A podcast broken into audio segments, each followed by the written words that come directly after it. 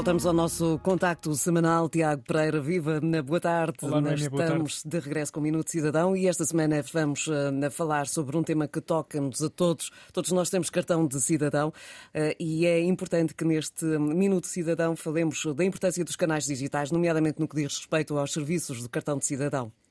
Sim, é isso mesmo, Noemi. Até porque a renovação automática do cartão de cidadão, a entrega do cartão pelo correio e o serviço de renovação online permitiu evitar mais de 3 milhões de deslocações aos balcões do IRN nos últimos três anos. Na prática, significa que o Estado e os portugueses conseguiram poupar quase quase 5 milhões de horas. Eh, os números traduzem um impacto positivo que as medidas de simplificação dos processos de pedido, renovação e entrega do cartão de cidadão estão a produzir na vida dos portugueses e no atendimento dos serviços, tendo como principal ponto de referência a adoção de novos mecanismos de atendimento não presenciais, eh, designadamente através do digital. Pegando agora nesta tua deixa que incide sobre os serviços de atendimento não presenciais, ou seja, os canais digitais, acredito que os eh, primeiros pedidos de cartão de cidadão para as crianças recém-nascidas em simultâneo com o registro de nascimento online também tenham representado poupanças significativas de tempo, quer para os pais, quer também através eh, também para os, para os próprios serviços. Falámos disto há uns meses, agora já conseguimos ter uma ideia um bocadinho mais aproximada daquilo que se passou. Sim, sem dúvida.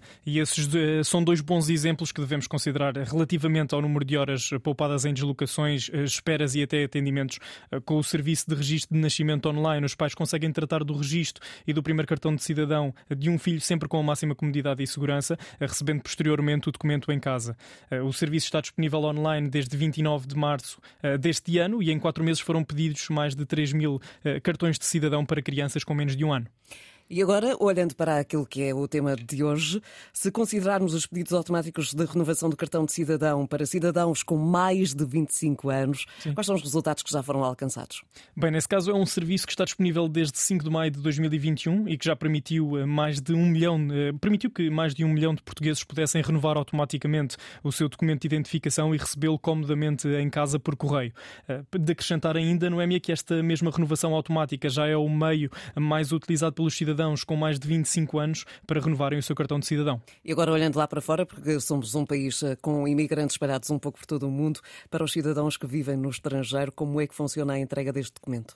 Nesses casos, o cartão é enviado para o consulado da área de residência do cidadão e, caso esteja disponível o serviço de entrega ao domicílio, o novo documento é então enviado para a morada do cidadão. Mas podem fazer a requisição através da internet, não Exatamente. precisam ir ao consulado para fazê-lo. Exatamente, isso mesmo. Obrigada, Tiago. Encontramos na próxima quinta-feira para mais um Minuto Cidadão. Antena 1. Liga Portugal.